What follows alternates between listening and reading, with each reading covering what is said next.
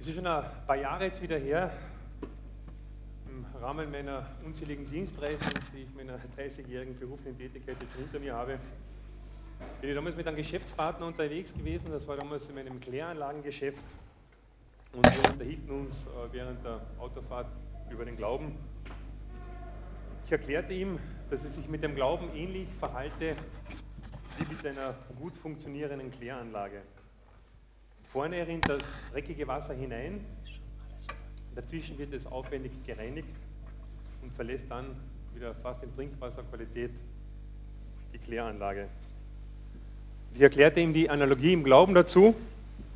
Wenn du deinen ganzen Lebensdreck Jesus hinwirfst und ihn bittest, dass er dein Leben rein von Sünde macht,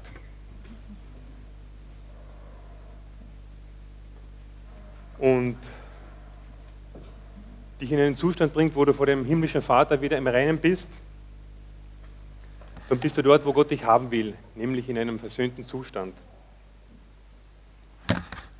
Daraufhin entbrannte natürlich eine hitzige Diskussion. Er sah das nicht so.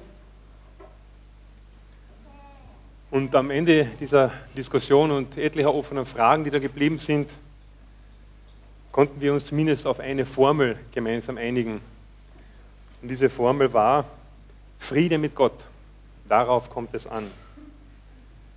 Wir haben uns aber damals nicht darauf geeinigt, wie man zu diesem Frieden gelangt. Es war vor mehr als 500 Jahren als kein geringerer als Martin Luther mit einer ähnlichen Fragestellung verzweifelt, im Unfrieden mit sich selbst und Gott rang. Wie bekomme ich einen gnädigen Gott? Warum habe ich, oder wann habe ich genug für mein Heil getan? Martin Luther arbeitete härter, fastete öfter und betete mehr als alle anderen Mönche im Kloster. Und trotzdem hatte er keine Gewissheit, dass Gott ihn liebt, sondern nur quälende Fragen. Er geht in seiner Zelle auf und ab. Ich sündiger Mensch, wie kann ich einen so strengen Richter, wie Gott es ist, jemals gnädig stimmen? Wie konnte es passieren? Ich weiß nicht, wer von euch den, den Luther-Film angeschaut hat. Da ist diese Situation, wo Martin Luther am Boden liegt, äh, mit dem Körper äh, Richtung Boden und eben ringt mit Gott im Gebet, mit Tränen und mit Schreien. Wie kann ich dir nur gerecht werden? Das Herz zerreißen, diese Szene. Und parallel in dieser Zeit hat Martin Luther für, die, für seine Vorträge, Vorlesungen an der Universität, er war ja Theologe, Doktor der Theologie, hat er den Römerbrief vorbereitet. Und während des Studiums, der Vorbereitungen für diesen Römerbrief, kam ihm eine ganz wichtige Erkenntnis. Und Gott hat ihm seine große Frage, wo er jahrelang gerungen hat, dann beantwortet. Er hat insbesondere einen Vers gelesen, es werden natürlich insgesamt mehrere gewesen sein, aber ein Vers, Römer 1,17, den las er im griechischen Originaltext. Das war für ihn so der Schlüssel zur Erkenntnis. Und da steht in diesem Originaltext, denn darin wird offenbart die Gerechtigkeit, die vor Gott gilt, welche aus dem Glauben kommt und zum Glauben führt. Wie geschrieben steht, der Gerechte wird aus dem Glauben leben. Darüber denkt er lange nach und es wird ihm schließlich vollkommen klar. Ja, gerecht das Glauben. Wenn ich an Jesus Christus glaube, vergibt er mir meine Sünden.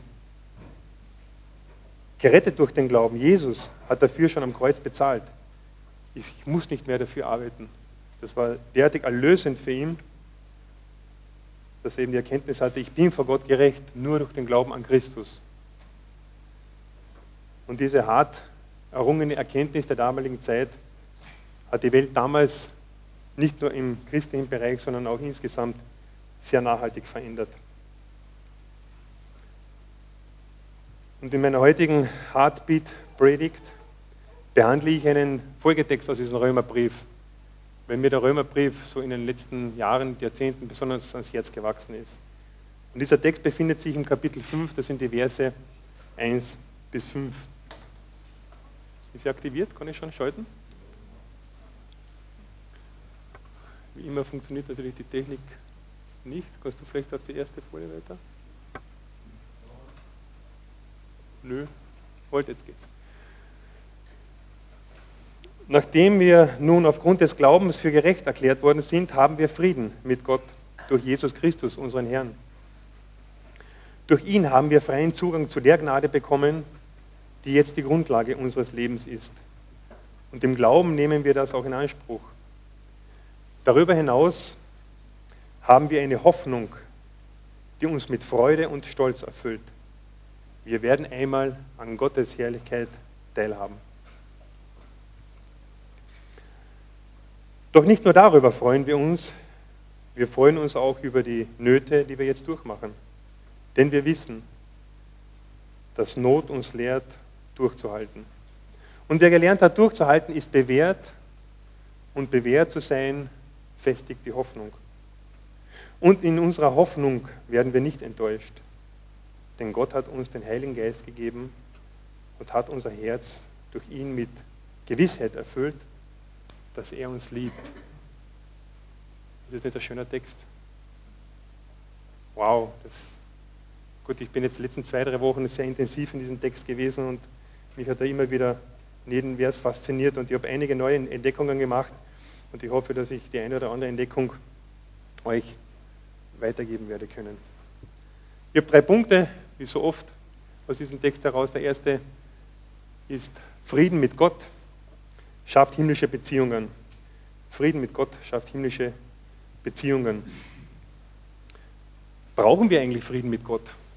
Frage ich euch. Warum befindet sich der Mensch eigentlich im Kriegszustand mit Gott? Merkt man das so? Ist es wirklich so, dass wir uns im Kriegszustand befinden? Wenn man diese Frage vor genau 100 Jahren so gestellt hätte, denkt die meisten von euch wissen, was genau vor 100 Jahren aktuell hier in Österreich, in Europa, in der Welt eigentlich so los war. Wir befanden uns mitten im Ersten Weltkrieg und alle hätten gesagt, nach diesen drei Jahren noch zig Millionen von Toten und unsagbaren Leid und Nöten, wir brauchen unbedingt Frieden hier auf Erden. Es geht nicht anders. Desto rascher, desto gut. Jeder hat sich nach Frieden gesehnt. Aber Frieden auch mit Gott. Das ist keine einfache Sache, denn Gott ist sagen zumindest die meisten Menschen, denen man so begegnet, falls es ihn überhaupt gibt, ich habe ihn noch nie gesehen, er ist unsichtbar. Oder so wie es mein Vater auf gut kennt, sagt, den Himmel da, den gibt es gar nicht. Kannst du mir erklären und sagen, wo es ihn gibt? Und woher weiß man, dass wir uns im Kriegszustand befinden? Wann hat es hier eine Kriegserklärung der einzelnen Parteien gegeben, so wie es beim Ersten Weltkrieg war, wo Österreich dem Königreich Serbien den Krieg erklärt hat oder im Zweiten Weltkrieg Hitler Deutschland Polen den Krieg erklärt hat. Das waren klare Kriegserklärungen, aber wer hat je Gott oder hat Gott je uns Krieg erklärt? Ich habe einen lieben Freund, den treffe ich schon seit sehr langer Zeit und dem versuche ich so einmal im Jahr treffe ihn immer wieder zu erklären, lieber Alfons, tolles Leben, was du hast, aber mit Gott bist du trotzdem nicht im Reinen, oder? Und dann äh, nach dem Gespräch oder mit dem Gespräch sagt er dann immer wieder mal, ich weiß nicht, welche Wucht du immer drucken willst, ich bin im Frieden mit Gott, schau, wie gut es mir geht. Er segnet mich doch, oder? Der liebe Gott. Es geht, es geht mir gut, ich habe doch alles. Diese Woche war ich bei einem, bei einem Kunden und den habe ich so ein Jungunternehmer, so knapp über 30, 10 Jahre selbstständig, mit 10 Leuten. Und dann irgendwie so ein Gespräch oder auf der Wand gesehen, aha, der Herr segne diesen Betrieb mit der himmlischen Dreifaltigkeit und so weiter, so ein katholischer Spruch halt. Und dann habe ich gesagt, na, dir kann es nur gut gehen, weil der himmlische Segen, ich lese es auf der Wand, ähm, steht ja da geschrieben, der muss doch über dir sein. Dann sagt er zu mir, das habe ich vor ein paar Jahren aufgehängt und gerade wie es aufgehängt gehabt hat, hab, ist das Hochwasser gekommen und ich bin meinen, meinen ganzen Betrieb abgesoffen. Und dann habe ich gefragt, wieso hängst du dann eigentlich noch immer oben? Ja, wer weiß. Vielleicht kann sie irgendwie doch ein Glück bringen oder. Also es ist irgendwie schwer festzumachen. Wir lesen im dritten Kapitel des Römerbriefs, dass alle Menschen Sünder sind oder gesündigt haben und somit der Herrlichkeit, welche der Mensch von Anfang an bei Gott hatte, diese Herrlichkeit verloren haben. Damals hatte der Mensch ungetrübte Gemeinschaft mit Gott. Aber der Mensch wollte losgelöst von Gott seine eigenen Wege gehen. Hat die vertraute Gemeinschaft mit Gott durch Misstrauen und durch Zweifel ihm gegenüber verlassen. Und dies war der Beginn einer Abwärtsspirale in der Beziehung zu Gott, welche in falschen Wegen des Menschen und der Anhäufung von Sünden endete. Und es gibt eine Stelle, ich glaube, das war vor der Sintflut, wo Gott irgendwann mal so den Nasen voll gehabt hat von den Menschen, wo er ihnen gesagt hat, es hat mich gereut, euch geschaffen zu haben. Es hat Gott, der die Menschen liebt und der sie auf seine Ebenbildlichkeit hingeschaffen hat, es hat ihn gereut, die Menschen geschaffen zu haben. Also es geht ja schon durchs Herz, wenn man das liest. Das muss auch Gott durchs Herz gegangen sein. Und unsere Sünden sind eigentlich eine Kriegserklärung an Gott. Dieser riesige Berg Sündenschuld zwischen Gott und uns raubt uns eigentlich den Frieden. Jedenfalls denen, welche ehrlich darüber nachdenken und erahnen, da ist irgendwas in meinem Herzen, das hat nicht wirklich Frieden. Und das raubt mir den Frieden. Dieser Unfrieden hat, so wissen wir es, wenn man so das eigene Leben beobachtet oder das Leben anderer, das hat eigentlich Auswirkungen auf alle Bereiche des Lebens sei es in der Ehe, in der Familie, am Arbeitsplatz, bei Freunden, überall ist diese Auswirkung eigentlich zu spüren. Manchmal ist sie auch in christlichen Gemeinden zu spüren. Ist auch nicht, nicht immer alles eitle Wonne und immer Frieden. Und dieser, diese verlorene Friedensbeziehung, die gilt es wiederherzustellen. Das geht nicht einfach mit der Schwamm drüber Methode oder es tut mir leid, schlecht gelaufen. Wir haben es mit dem lebendigen Gott zu tun, mit dem heiligen, lebendigen Gott, der in seiner Heiligkeit und in seiner Andersartigkeit da nicht einfach den Schwamm drüber tun lässt. Er möchte reinen Tisch machen, wirklich reinen Tisch. Und er hat sich dabei souverän entschieden für diesen einzigartigen Weg des Glaubens. Mit der Versöhnung und Friedensschließung über seinen Sohn Jesus Christus. Und dieser Weg ist bereits, bevor die Welt entstanden ist, bevor überhaupt die Schrift entstanden ist, ist, diese, ist dieser Weg ganz klar entschieden worden.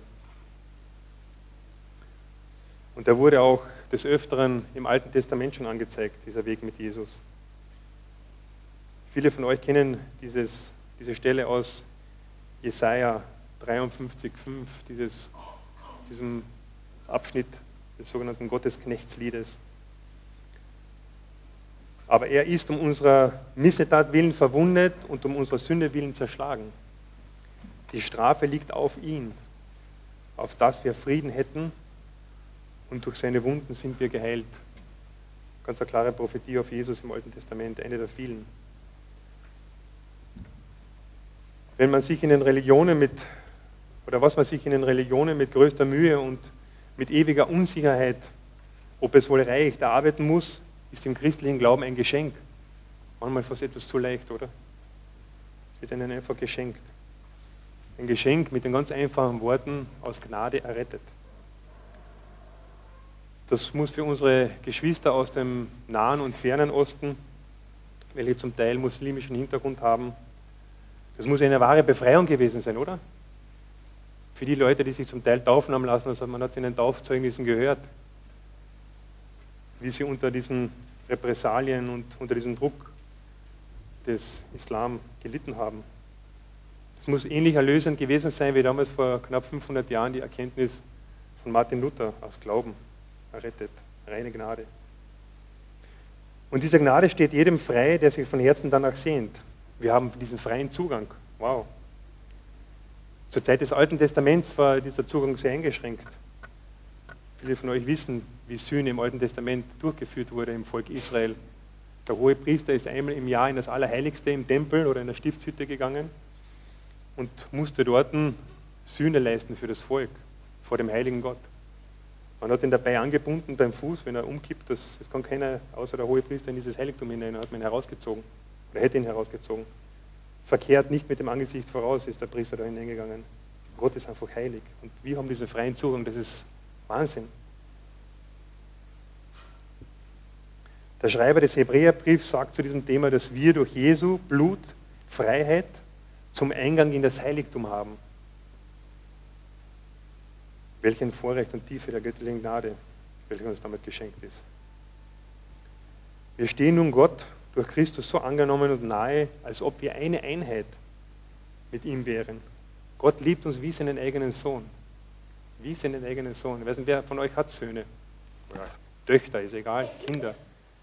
Ja, viele von uns, ich auch drei. Und wie seinen eigenen Sohn, wie sein eigenes Kind zu lieben und das Gott der Menschen, das ist wow. Luther hat da sehr was Interessantes gesagt. Er hat gesagt, wir sind in diesem Zeit, zu diesem Zeitpunkt der Annahme dieser Gnade unzertrennbar und vermischt wie bei einem Kuchen. Und damit hat er einfach diese, diese Einheit äh, darstellen wollen, bildlich. Wer von euch hat schon versucht, mal einen Kuchen zu zerlegen oder zu trennen? Macht man eigentlich gar nicht schwach sein. Den isst man, den genießt man. Und es geht auch nicht, man kann ihn nicht trennen. Paulus spricht in weiterer Folge die Herrlichkeit Gottes an, welcher wir zukünftig teilhaftig werden. Sehr interessantes Thema, die Herrlichkeit Gottes. Das wäre mein zweites Thema für die Predigt gewesen, vielleicht anders mal. Er meint damit, dass etwas hier auf Erden bereits begonnen hat in der, und das in der Ewigkeit Aussicht hat auf einen Grad der Tiefe und der Vollkommenheit, wenn man sich, wenn man sich gar nicht richtig vorstellen kann. Und dies für jeden von uns bereitet, der mit diesem lebendigen Gott eine Beziehung hat. Ich finde das einfach gewaltig unvorstellbar. Da entsteht aber auch gleichzeitig ein Spannungsfeld, in dem wir alle ein bisschen stecken, auch so die christliche evangelikale Szene. Diese Spannung zwischen dem schon und doch noch nicht ganz, ja, sagen die Theologen. Das heißt nichts anderes, wie kann, wenn ich das Bild vom berühmten Pferd bringe, kann links runterfallen, kann rechts runterfallen, wie sitze ich gerade oben. kann links runterfallen, indem ich sage, Herrlichkeit, ich will die Herrlichkeit voll und ganz in allen Augenblicken meines Lebens hier schon jetzt erleben. Ähm, Schlagwort ist das Wohlstandsevangelium. Als Christ darfst du nie krank werden, du musst immer gesund bleiben. Äh, sterben tust du dann sowieso nicht, du wirst ewig weiterleben. Das tun wir schon, aber trotzdem werden wir, oder die meisten von uns werden doch sterben. Außer es kommt die Entrückung vorher, aber das ist wieder ein anderes Thema.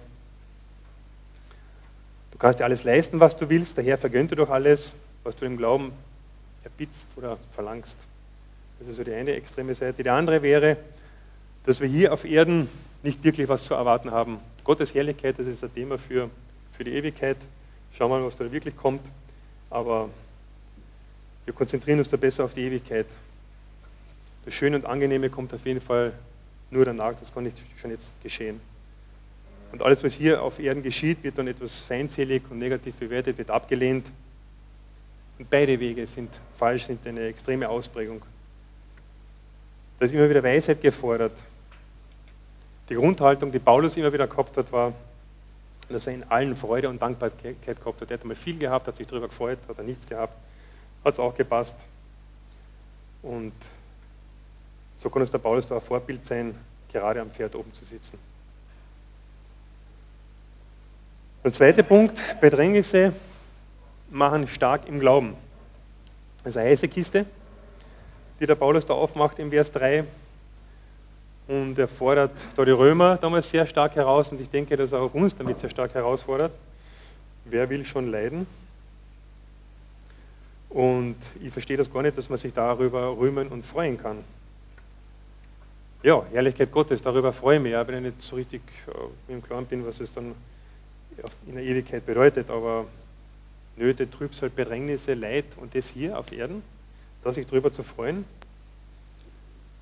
Aber es könnte ja sein, dass es einen Übersetzungsfehler gibt. Es ist immer gut, wenn man nicht nur in einer Bibelübersetzung nachliest, sondern so in verschiedensten, damit wir im deutschen Umfeld das große Vorrecht, viele Bibelübersetzungen zu haben. Ich habe alle mir angeschaut, auch alle Übertragungen, sagen alle das Gleiche. Ich habe sogar in der Volksbibel nachgeschaut, in der lese ich sehr, sehr selten. Das ist diese Übersetzung für Jugendliche, ich weiß nicht, wer von euch die kennt. Meine lehne sie ja komplett ab. Ähm, ich bin auch der große Freund, aber ich wollte nur schauen, was die da übersetzen.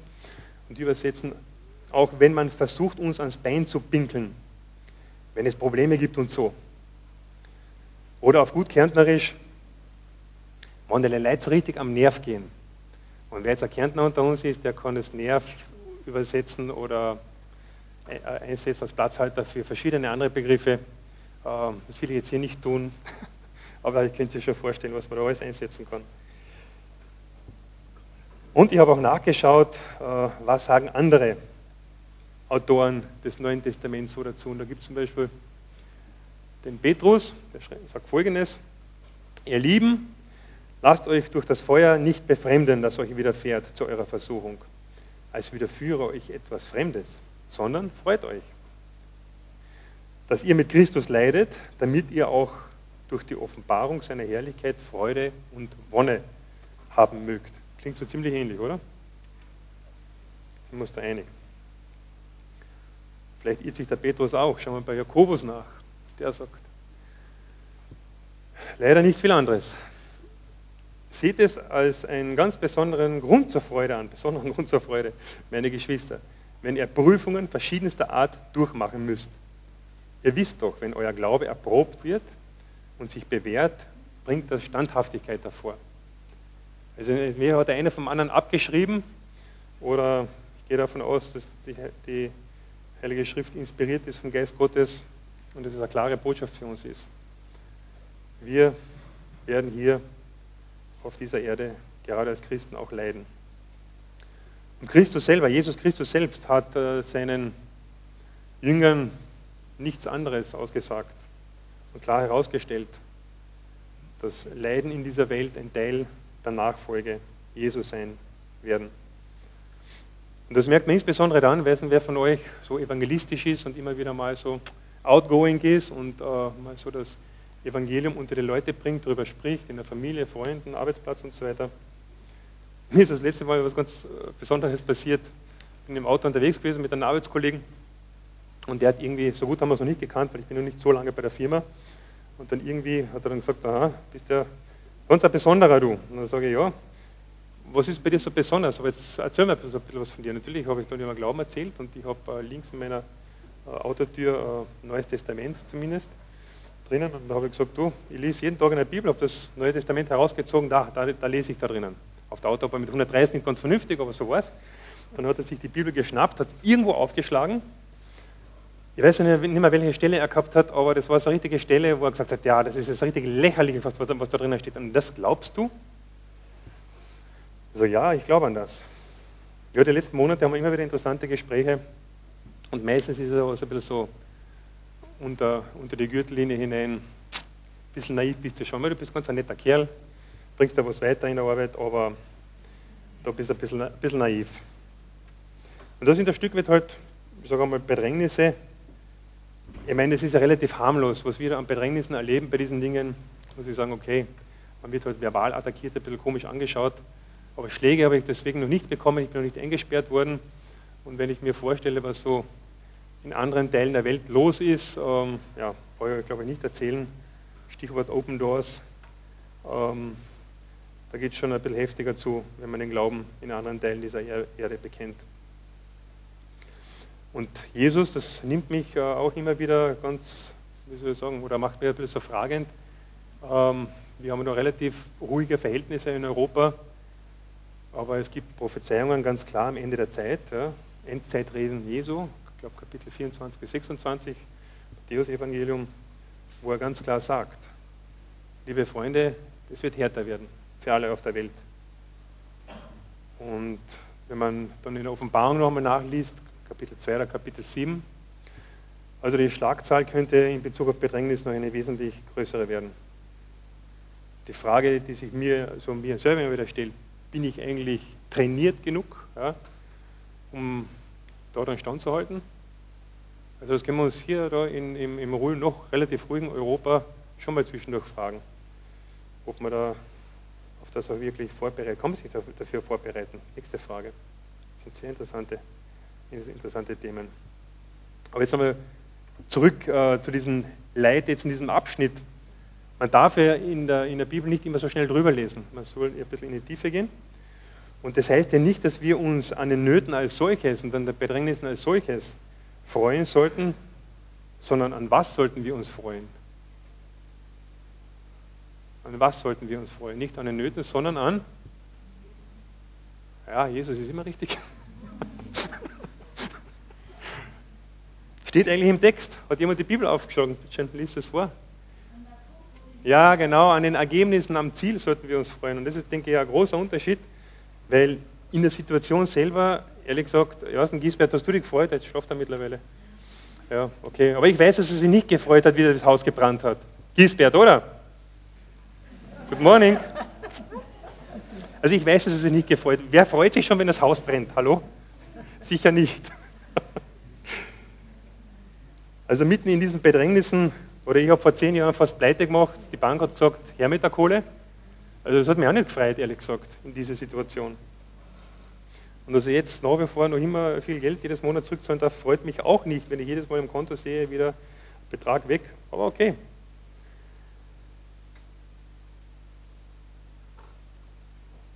Wir sollen uns auf diese Hoffnung freuen. So, und diese Hoffnung, dieser Aspekt der Hoffnung äh, in diesen Anfechtungen, bringt mich jetzt zu diesem Stück Kette, das mich heute schon sehr genervt und herausgefordert hat, sie so zu befestigen, dass ich daran was befestigen kann, aber ich werde es irgendwie schaffen. Ich nenne sie die Hoffnungskette. Warum nenne ich sie die Hoffnungskette? Weil, wenn man den Text hier in diesem Abschnitt durchliest, dann merkt man irgendwie so, das eine ergibt das andere. Ich nenne das Hoffnungskette und es ist so eine Art Kettenreaktion, die wir darin haben.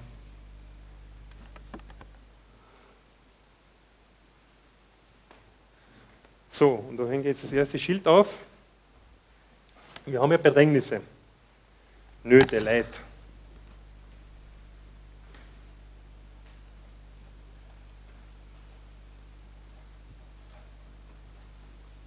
Das ist das erste Teil dieser Kettenreaktion. Nöte, Bedrängnisse, Leid.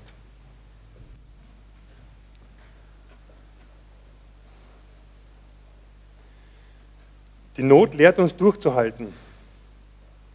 Oder?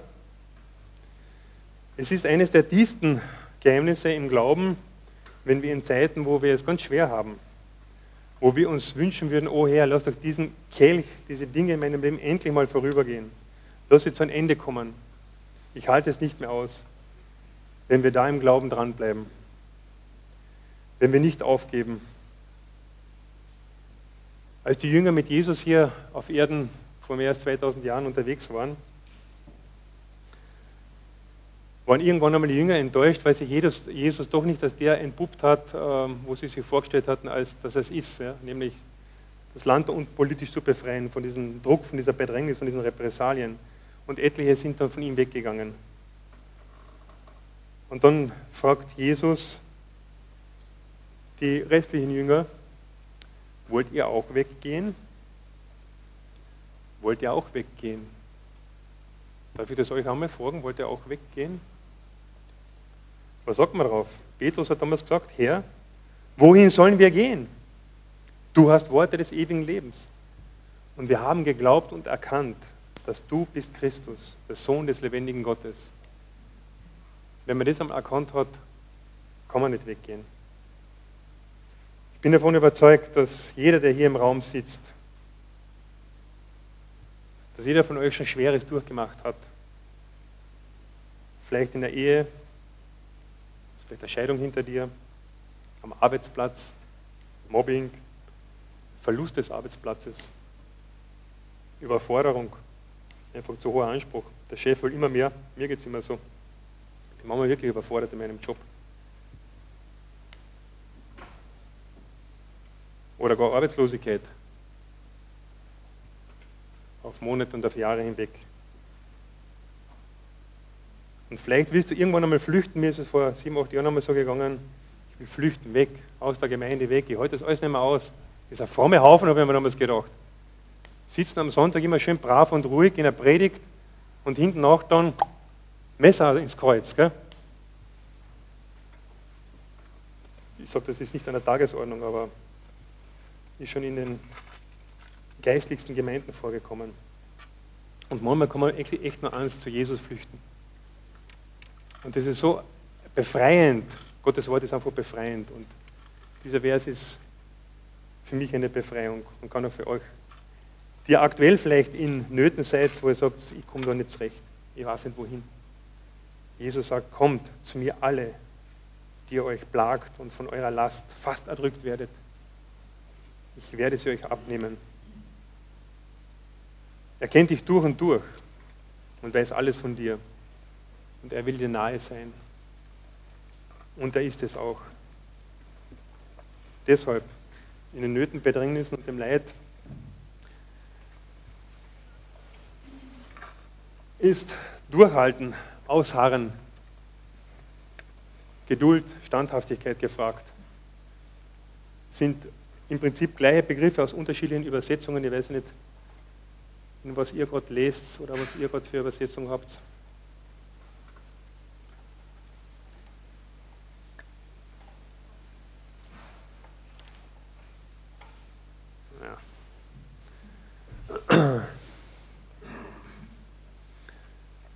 Da steht auch noch Geduld drauf. Ich bin im Zuge meiner Predigtvorbereitung auf die Aussage getroffen oder auf zwei Aussagen.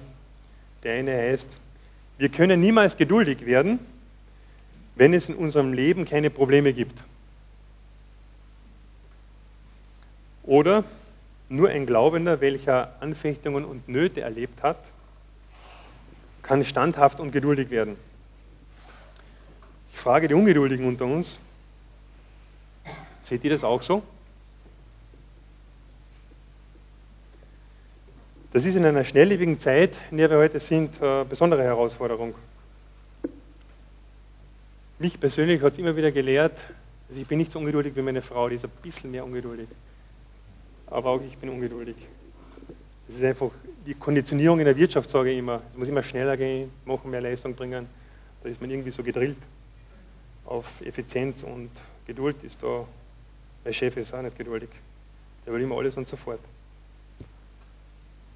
Aber es lehrt, Dinge abzugeben. Dinge, die man selber eh nicht ändern kann, sie dem Herrn hinzulegen und vor allem ihm zu vertrauen. Das ist so das große Kapitel im Leben. Vertrauen, Vertrauen, immer wieder zu vertrauen, auch wenn sich oft so wenig bewegt. Herr, du wirst schon helfen zur rechten Zeit. Es ist sehr interessant, was im Kapitel 4 in diesem Abschnitt des Römerbriefs vorher geschrieben steht. Wer weiß, was da steht? Kapitel 4. Die Begebenheit von Abraham und Sarah. Eine sehr interessante Geschichte. Die haben die Verheißung im Prinzip direkt von Gott gehabt, ähm, dass aus ihnen eine, eine große Schar, eine große Nachkommenschaft entstehen wird. Und das war damals im alten Israel, ist bei uns heute auch wichtig, Nachkommen und so weiter zu haben. Aber es war damals noch viel wichtiger, Stammhalter. Und ähm, es soll weitergehen. Und Gott hat ihnen verheißen, ich werde euch einen Nachkommen schenken. Aber da sind die beiden immer älter geworden, kein Nachkomme war in Sicht.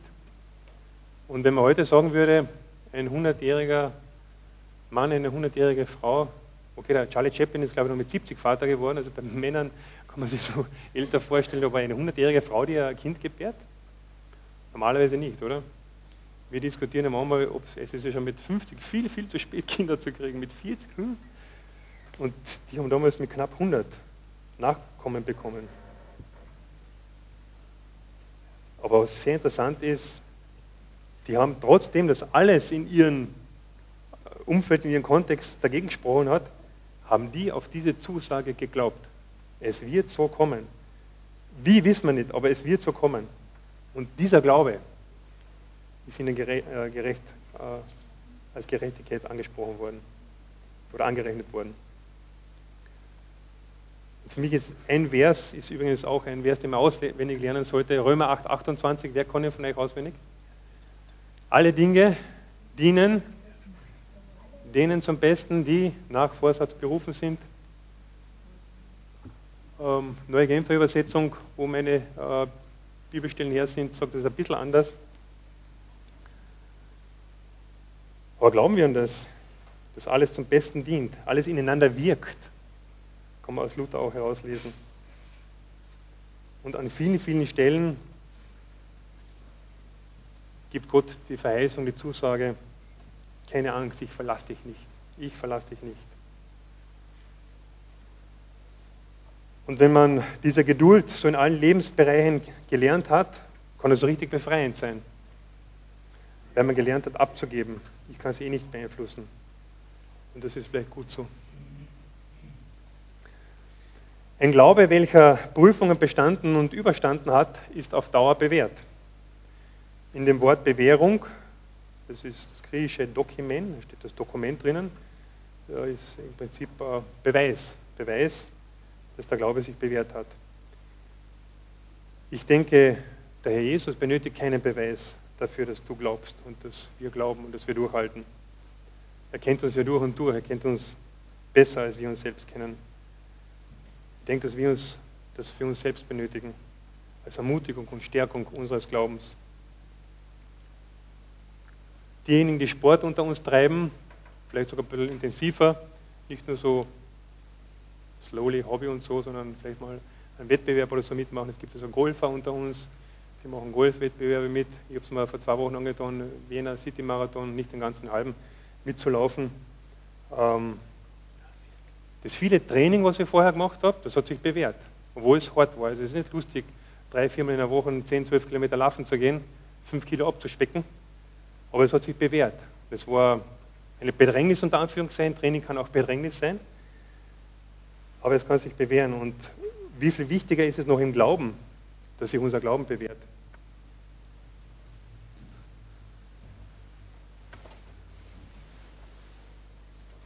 Bewährung Vertiefung, Festigkeit. Keine Angst, dass es so tief unten ist. Ich werde es noch anders positionieren. Das ist nur eine Zwischenstation da.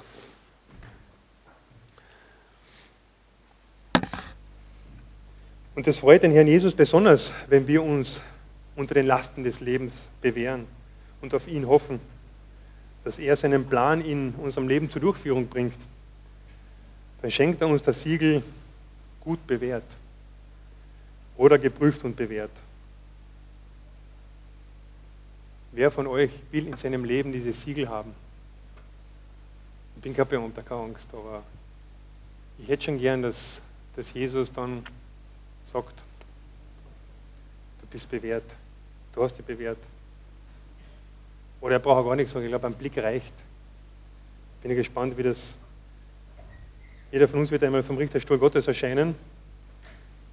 Jemand hat dann behauptet, das geschieht im Nu bei allen Menschen der ganzen Welt zugleich. Also wie Gott das machen wird, weiß ich noch nicht, aber ja, er wird ein gerechter Richter sein. Es wäre gut, wenn sich den Glauben bewährt und du eben diese Bewährung dann vorweisen kannst. Und was noch mit dieser Bewährung äh, zusammenhängt, das ist so meine Erfahrung aus meinen zwei Jahrzehnten äh, Glaubensleben, das ist ein innerer Frieden, den man dadurch bekommt. Ein innerer Frieden, welcher höher ist als alle Vernunft. Und das haben die Christen, sage ich einmal, den Menschen in dieser Welt schon voraus. Das ist eigentlich eine komplett unlogische und konträre Sicht der Dinge, dass ich in Leid und in Bedrängnissen äh, dass ich mich da freue oder dass ich da eben das Verhalten habe, es anzunehmen. Das merken die Menschen rund um uns schon. Sie sehen ja wohl manchmal, wie wir in Bedrängnis sind. Manchmal bringen sie uns sogar in Bedrängnis, indem sie sich lächerlich über unseren Glauben machen. Der natürliche Mensch, also der Mensch, der jetzt im Unfrieden mit Gott steht, er tut ja alles Menschenmögliche, um diese Lebensumstände, wenn er sie hat, um sie zu verändern weil es eben einem guten Leben im Wohlstand diametral entgegensteht. Uns erfüllt sie mit einer einzigartigen Hoffnung und sie stärkt und festigt diese Hoffnung. Oder wie es Luther übersetzt, ich habe das lange Zeit nicht verstanden, dieses zu Schanden. Unser Glaube wird nicht zu Schanden, sagt Luther. Er bewährt sich und er festigt sich. Und wir werden vor allem in dieser Hoffnung nicht enttäuscht werden. Zwischendurch denkt man, hm, bin wieder mal enttäuscht, alles ist schief gegangen, mein Leben funktioniert einfach nicht. Aber wir werden in dieser Hoffnung nicht enttäuscht werden. Warum nicht? Weil unsere Hoffnung in der Person von Jesus Christus begründet ist. Und er ist das Objekt der Hoffnung und Gott hat sich darin verbürgt und das allemal fixiert. Wer an Christus glaubt, kann diese Hoffnung haben und er hat es ein für allemal besiegelt, dass wir in ihm diese Hoffnung haben kann, können. Genauso gewiss wie Abraham und Sarah gewusst haben, wir werden diesen Nachkommen bekommen, Egal wann und wie, aber es wird geschehen. Und diese Hoffnungskette ist mittlerweile komplett, aber ich habe schon gesagt oder angekündigt, sie ist nur dazwischen positioniert. Ähm, sie hängt dann ein bisschen im luftleeren Raum, obwohl sie an, an dieser Konstruktion von Stühlen aufgehängt ist, aber das ist nicht ihr Bestimmungsort. Diese Hoffnungskette hat eigentlich zwei Ankerpunkte. Und ich frage jetzt, nicht nur die Segler unter uns, wir haben ja schon uns unterhalten, die Ketten hat der Ernst gemeint, die ist super, die ist schwer, die ist Edelstahl und so, gute Qualität. Ähm, ich frage jetzt nicht nur die Segler unter uns, aber vielleicht haben die Segler mehr Affinität, äh, Affinität zu so einer Kette. Was könnten hier die Ankerpunkte sein von dieser Hoffnungskette? Vielleicht kommt die Antwort aus Wort Gottes, so aus dem Kontext oder so. Denkt einmal nach. Ich weiß, Sonntagvormittag schwer zum Nachdenken, manche schlafen schon, ist die Predigt zu lange, aufwachen. Wo sind die Anker der Hoffnungskette?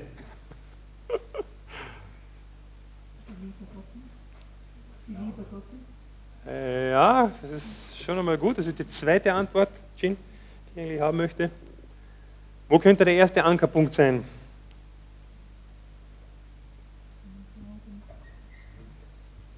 Ja, und was von Jesus?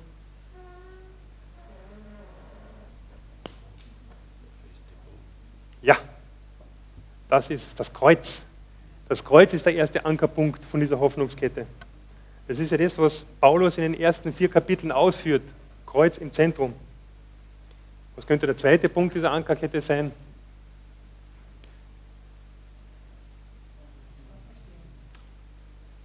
Ja, es ist für mich so im Paket Kreuz enthalten. Kreuzung und Auferstehung. Das ist das, was Jesus getan hat am Kreuz. Und der zweite Punkt der Ankerkette ist eigentlich mein dritter Punkt in der Predigt. Ist ein kurzer Punkt, keine Sorge.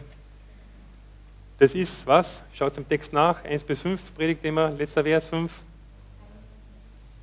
Ja, unser Herz. Unser Herz ist der zweite Ankerpunkt. Deshalb können wir ja Hoffnung haben. jetzt würde ich dich bitten, dass wir da das Ding da irgendwie raufbringen. Wenn du da hergehst,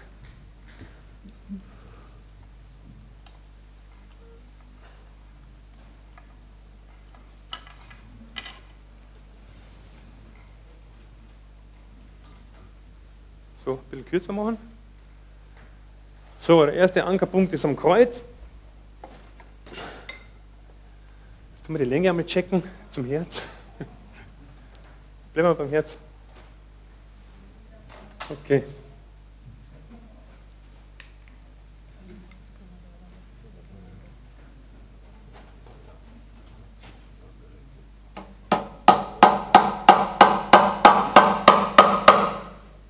Jetzt an alle Woche.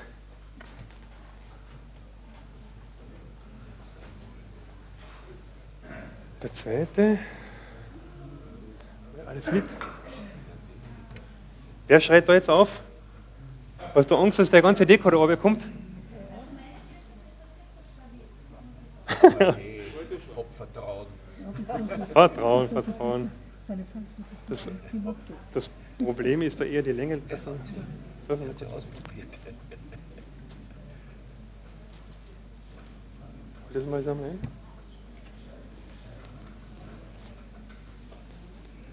Man sollte halt alles im Vorfeld schon mal probiert haben. Ich war sogar gestern noch da, es auszumessen. Aber komplett installiert habe ich es nicht. Wo ist am Leute die erste Ösen durch?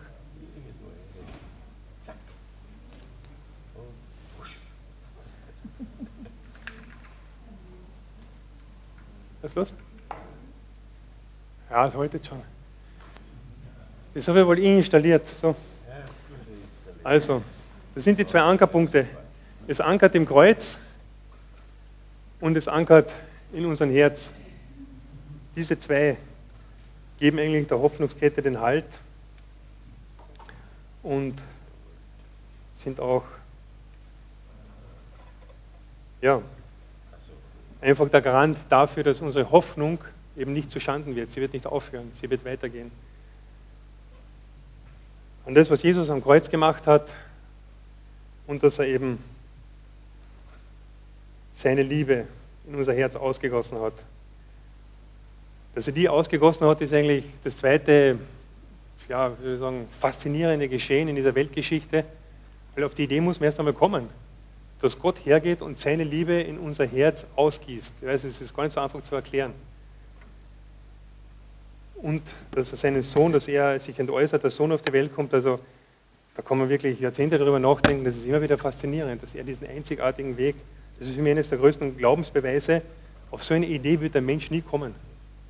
Der Mensch wird immer sagen, was kann ich noch alles tun, um selbst gut dazustehen, aber nicht, was ist getan worden. Der Vater und der Sohn ziehen in unseren Herzen ein, im Zentrum des Menschen, wo alles Wichtige für unser Leben passiert, die Mitte unseres Lebens oder auch der Schnittpunkt zwischen Körper, Geist und Seele. Da zieht der Heilige Geist ein und Jesus hat es für uns gemacht, und er tat es deshalb, weil er uns unendlich lieb hat. Er liebt uns unendlich. Dieser große und heilige Gott, welcher zur Zeitpunkt des Alten Testaments nur sehr zurückgezogen war und sehr schwer zugänglich war, der kommt jetzt mitten in unser Leben hinein, mitten in unser Herz. Also ich finde es so gewaltig. So gewaltig.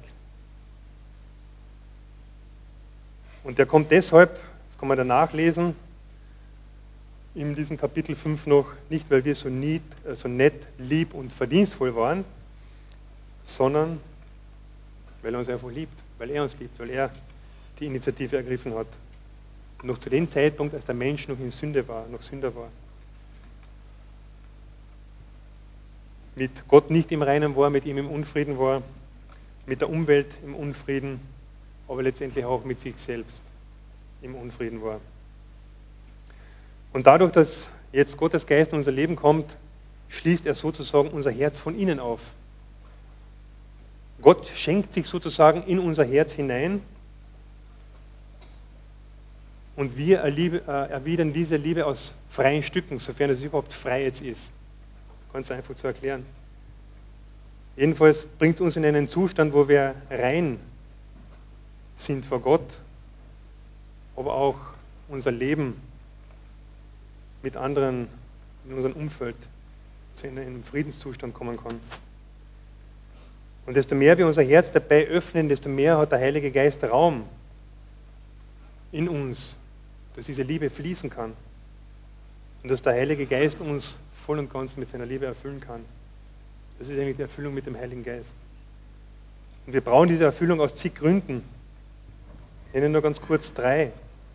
Wir brauchen sie, um die Herrlichkeit Gottes hier in unserem Leben jetzt schon konkret spürbar und erfahrbar zu machen, um Gewissheit in der Hoffnung zu haben, sie eben diese Hoffnungskette, in allen Lebenslagen eben auch diese Kraft zum Durchhalten zu haben. Auch das macht der Heilige Geist. Er vertritt uns im Glauben, er generiert eigentlich den Glauben in uns, er, generiert den, er macht eigentlich alles, was da ist, fließt stark von, vom Heiligen Geist da hinein und durch das Kreuz wurde die Voraussetzung geschaffen. Und drittes, es geht um die Charakterveränderung. Deshalb haben wir den Heiligen Geist in uns. Die Charakterveränderung in das Bild Gottes, in unseren ursprünglichen Originalzustand, dass wir den wieder immer mehr erreichen dürfen. Ganz werden wir hier auf Erden nie erreichen. Das wird auch eine Sache der Herrlichkeit, einer Ewigkeit sein, diesen Originalzustand zu erreichen. Aber er soll schon jetzt in diesem Leben ähm, ja, sich ein Stück weit vollziehen. Und der größte Wunsch von unserem Herrn Jesus ist, dass wir diesen Heiligen Geist einfach noch mehr Raum in unseren Herzen geben. Dass er noch mehr Raum in unseren Herzen und in unserem Leben gewinnt. Und wir wissen von Paulus, dass er viel Zeit für die Glaubensgeschwister im Gebet verbracht hat. Und wenn sich vielleicht noch jeder eine oder andere erinnern kann, ich habe ehrlich gesagt selber fast mehr erinnern können, ich muss nachschauen. Meine Predigt Anfang jener war ein Gebet des Paulus aus dem Epheserbrief, wo es darum gegangen ist, immer mehr verwurzelt und gegründet in Gottes Liebe zu sein und immer stärker zu werden durch seinen Geist an dem inwendigen Menschen. Das ist ein schönes Bild. Und das wollen wir jetzt auch gerne tun und für dieses Anliegen auch für uns da in der Gemeinde beten, für jeden Einzelnen von uns und auch für die Gesamtheit der Gemeinde. Dass der Heilige Geist immer mehr zum Zug kommt in unserem eigenen Leben, aber auch im sogenannten Gemeindeherz. Wir sind ja auch in gewisser Weise eine Einheit vor Gott als Gemeinde. Und es gibt auch ein Gemeindeherz. Und auch das soll verändert werden. Und dass wir da mit hineingenommen werden. Und dass diejenigen unter uns, die vielleicht dann sagen, hm, Frieden mit Gott, ein Stück weit habe ich vielleicht heute die Notwendigkeit, einmal zumindest mir anhören können, aber noch wirklich haben tue ich es nicht. Und dass wir euch da einfach in diesen Sog der, der Liebe Gottes, der da in uns bewirken will, dass wir euch da einfach mit hineinnehmen. Ich möchte jetzt, dass wir eine kurze Gebetszeit machen. Ich werde diese Gebetszeit starten mit meinem Gebet. Ich bitte euch, wer kann, dass er dazu aufsteht, dass wir dann gemeinsam beten, dass auch andere Gebete sprechen in diesem Sinne und dass wir dann mit einem Lied dann vom Musikteam diese Zeit dann abschließen.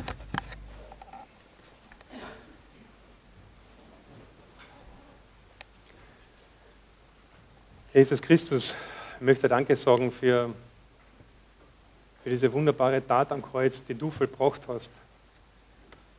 Auf den Beschluss, den du in der Ewigkeit mit dem Vater und mit dem Geist getroffen habt, dass ihr uns Menschen in einer genialen Art und Weise eben aus Liebe einerseits freigibt und so war wieder zurück in diese Liebe zurückbringt. Und das war eben nur möglich durch dieses Opfer, Herr Jesus, was du am Kreuz gebraucht hast. Wir werden es in der Tiefe vielleicht zumindest hier auf Erden nicht ganz begreifen können, aber es reicht, dass wir es im Glauben annehmen, dass du es gemacht hast. Und danke für, für das, dass du den Heiligen Geist in unser Herz ausgießt und dass du uns von innen heraus erneuern willst. Und wir brauchen Erneuerung. Jeder Einzelne von uns braucht Erneuerung, tagtäglich. Ich möchte jeden Einzelnen von uns hinlegen und möchte auch Gemeinde hinlegen. Ich bitte um Erneuerung und um ja, einfach erfüllt sein mit dem Geist auch in unserer Gemeinde. Wir können von uns aus nichts tun, das ist alles bei dir. Ich danke dir dafür, dass du so treu und so ja, barmherzig und, und liebevoll bist und dass alle Liebe von dir ausgeht. Und danke, dass wir in der Lage sind, deine Liebe erwidern zu können.